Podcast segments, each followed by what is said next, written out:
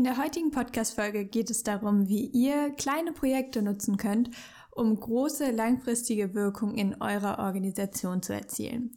Dazu habe ich euch drei Learnings aus einem vergangenen Projekt mitgebracht, bei dem wir es geschafft haben, aus einem kleinen Projekt mit 8000 Euro Förderung jetzt 200.000 Euro Budget für, in unserem Fall das Nachhaltigkeitsmanagement, zu erzielen.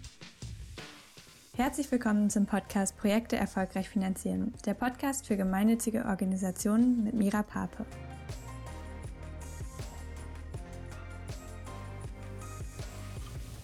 Einmal vorweg, nicht immer ist dieser Prozess super geradlinig. Heute will ich euch ein Beispiel aus meiner Praxis geben, denn ähm, 2019 haben wir für ein Projekt ähm, zum Thema Nachhaltigkeit in Sportorganisationen oder in Sportvereinen eine Förderung von 8000 Euro bekommen. Am Anfang dieses Projekts haben, sind wir als Projektteam mit der Vision angetreten, dass der Sport nachhaltig ist und dass die Jugend Zukunft gestaltet. Das waren so zwei Leitsätze, die wir für uns mitgenommen haben, auf die wir mit unserem Projekt hinwirken wollen. Mit den Projektgeldern haben wir gute Beispiele aus Sportorganisationen recherchiert, diese aufbereitet und veröffentlicht und dazu haben wir auch noch Bildungsmaterialien erstellt und im Projektverlauf, das war dieses 2019, 2020 Corona, hat langsam angefangen. Also wir haben zwei Veranstaltungen organisiert, ähm, die dann damals auch noch in Präsenz stattfinden durften. Ähm, wir haben eine schöne Broschüre rausgegeben, in der jetzt viele tolle Beispiele genannt werden. Ich verlinke euch die auch gerne mal in den Show Notes. Aber bis heute sind wir uns immer noch so ein bisschen unsicher, ob diese Broschüre wirklich viel genutzt wird und ob wir es wirklich geschafft haben, unsere Zielgruppe zu erreichen. Unsere Zielgruppe sind eigentlich junge Menschen gewesen. Wir ähm, oder auch ein Teil des Ziels war es einfach über Social Media junge Menschen zu erreichen, ähm, für das Thema zu begeistern und zu sensibilisieren.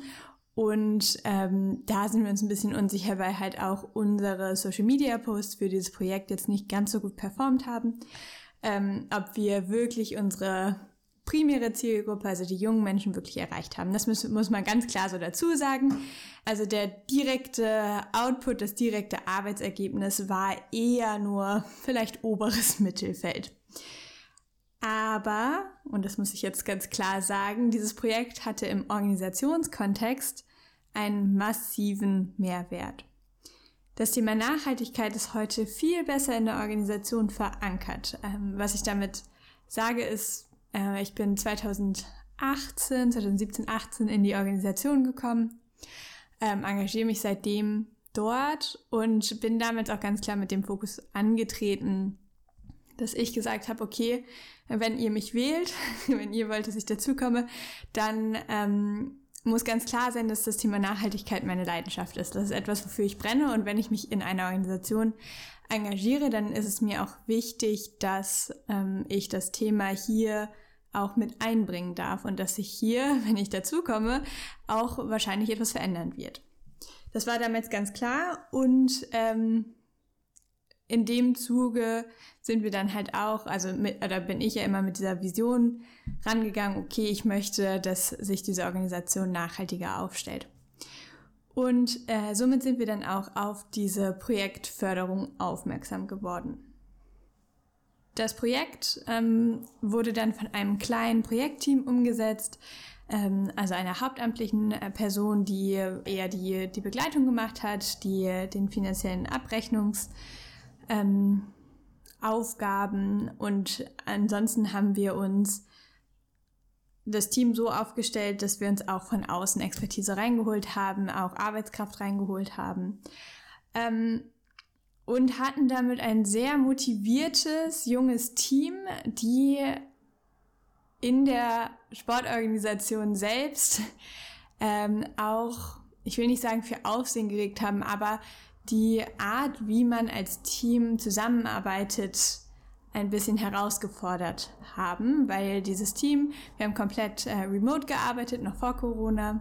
Ähm, das war damals noch nicht so üblich und ähm, gerade deswegen und gerade auch, weil wir so ein junges Team waren, sind wir unglaublich stolz darauf, was wir allein schon als Arbeitsergebnis mit diesem Projekt ähm, erzeugen konnten. So, okay, also jetzt habe ich euch einmal von diesem Projekt erzählt. Das waren ähm, auf ein Jahr begrenzt 8000 Euro. Ähm, wir haben uns dann später nochmal, ich glaube, 5000 Euro weitere Fördermittel dazugeholt, ähm, einfach weil wir diese Social Media Arbeit noch weiter ausbauen ähm, wollten und auch auf äh, Videoformate setzen wollten und da kam es uns halt einfach gelegen, nochmal einen, einen zweiten Projektantrag bei einer anderen Organisation zu stellen. Was ich daraus jetzt entwickelt habe, was ich am Anfang so catchy gesagt habe, ist, ähm, dass letztes Jahr entschieden worden ist, dass ähm, die, die Organisation selbst aus ihren Eigenmitteln 200.000 Euro oder sogar mehr als 200.000 Euro für ähm, die nachhaltige Entwicklung der Sportorganisation und der Mitgliedsorganisation bereitstellt.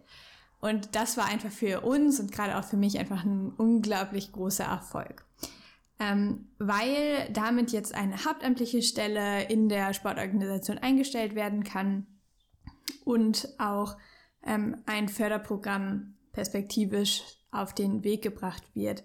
Warum mich das so freut, ist, dass wir wissen, dass ohne dieses kleine Projekt, was wir am Anfang gemacht haben, eher als kleines Underdog-Team in der Organisation, ohne dieses Projekt und die langfristige Vernetzung und Stärkung der beteiligten Personen äh, und auch der Sichtbarkeit der einzelnen Personen äh, wäre das einfach nicht möglich gewesen und es ähm, wäre auch gerade nicht so schnell möglich gewesen. Und deshalb möchte ich heute mit euch drei Learnings teilen, die ich durch dieses Projekt gele gelernt habe und auch ähm, daraus, was sich daraus entwickelt hat. Mein erstes Learning ist, es braucht ein Team, das eine Vision hat und sich für diese Vision beherzt engagiert. Also es braucht einfach Menschen, die für eine neue Veränderung in der Organisation stehen und als Ansprechpartner neue Ideen, Anregungen auch von anderen Personen bündeln können. Äh, wenn klar ist, we, wen spreche ich an bei dem Thema, wo kann ich als Person, die das Thema vielleicht auch wichtig findet, aber ähm, damit jetzt noch nicht so sehr in Berührung war, wo kann ich vielleicht neue Ideen anbringen oder auch, wo kann ich meine eigenen Ideen einbringen, weil häufig ist es ja so, dass ähm, die Dinge, die uns am Herzen liegen, liegen auch vielen anderen Personen in, in der Organisation am Herzen, weil viele von uns einfach für eine bessere Gesellschaft sich einsetzen möchten. Und äh, das sind wahrscheinlich klassische Themen wie Inklusion, Integration, Digitalisierung, Nachhaltigkeit, äh, Chancengleichheit, Geschlechtergleichheit. Das sind ja Themen, auf die viele Menschen erstmal Lust haben und sich engagieren wollen. Wo sie aber vielleicht bis jetzt in eurer Organisation noch keinen ähm, Anknüpfungspunkt haben und manche schrecken vielleicht auch davor zurück, ähm, so diesen ersten Schritt zu machen oder dann gleich als Vorreiter vorzupreschen. Das ist nicht jede, jeder Manns, jeder Frau's Sache. Und äh, deshalb ist es einfach unglaublich hilfreich, wenn es einen Ansprechpartner und auch gerne ein Team gibt, in dem man sich vielleicht engagieren kann. Ähm, und dass dieses Team für sich auch erst einmal klar gemacht hat, okay, wo wollen wir denn damit hin? Was ist unsere Idee von, wie darf die Zukunft aussehen? Wie wünschen wir uns das, ähm, um halt einzelne kleinere Maßnahmen, Projekte darunter zu bündeln und damit nach außen zu gehen und ähm, dass das für alle irgendwie klar ist, okay, wir geben hier eine Zielrichtung vor und hier wollen wir hin. Als zweites Learning nehme ich für mich mit, ist, dass ähm, Fördermittel ein wichtiger Baustein sein können, um deine Organisation weiterzuentwickeln.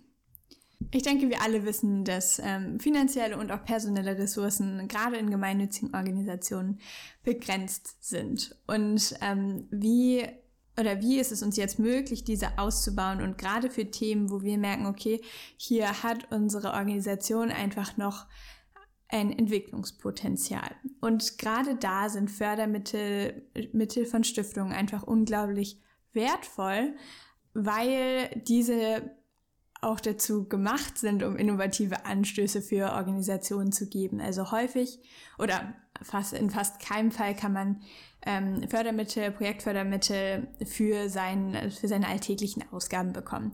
Sondern Projektfördermittel bekommt man ja meistens für ein innovatives Projekt, etwas, was vorher noch nicht so in der Organisation mit diesem Ansatz umgesetzt worden ist, um einen neuen Anstoß zu geben.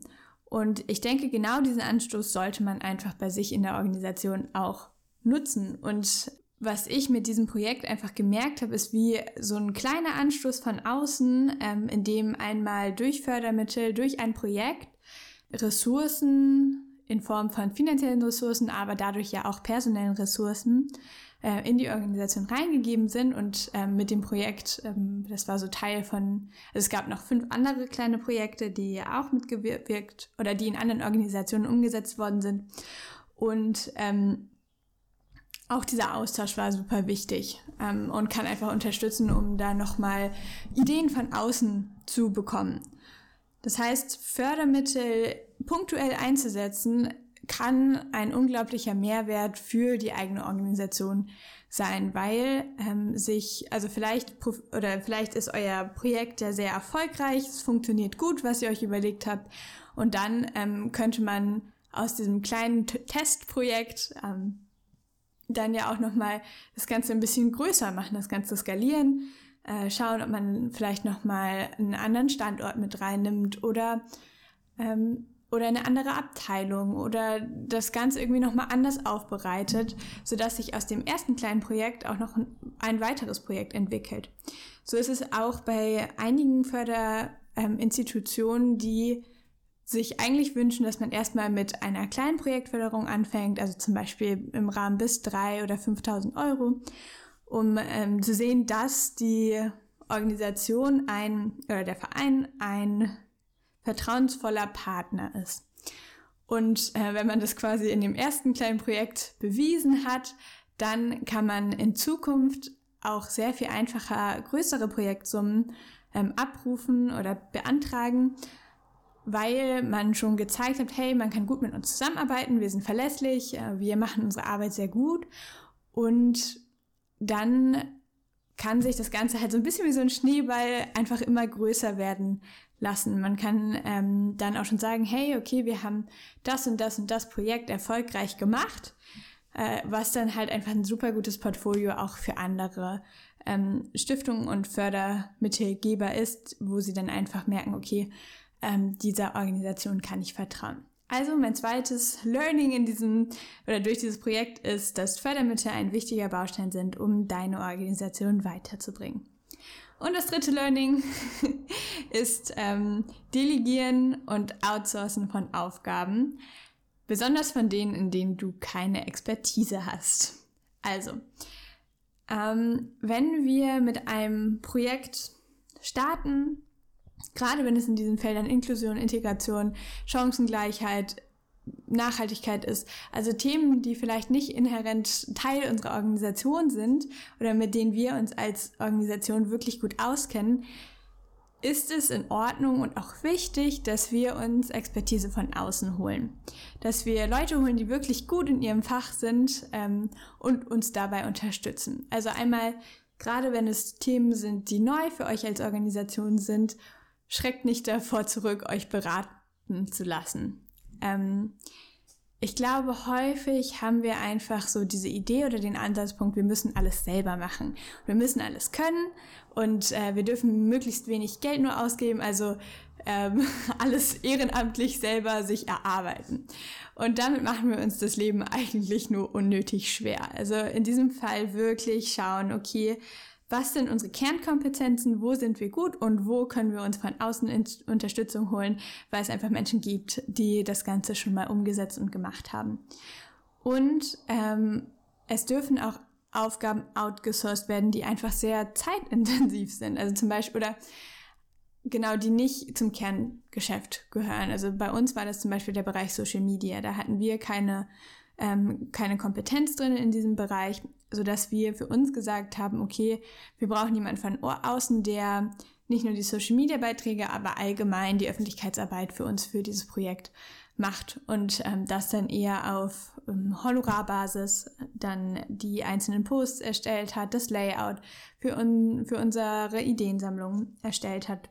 Genau, und das war, glaube ich, für uns auch super wichtig, dass wir uns da nicht an ähm, Aufgaben verhängen oder unglücklich machen, äh, die einfach nicht in unserem Kompetenzbereich liegen. Und ich glaube, das ist besonders wichtig in Bereichen, wo wir mit Ehrenamtlichen zusammenarbeiten. Denn äh, Ehrenamtliche geben ihre Zeit, ihre Ressourcen ähm, für dieses Projekt, für das sie wahrscheinlich auch leidenschaftlich brennen, wo sie sehr viel Lust drauf haben.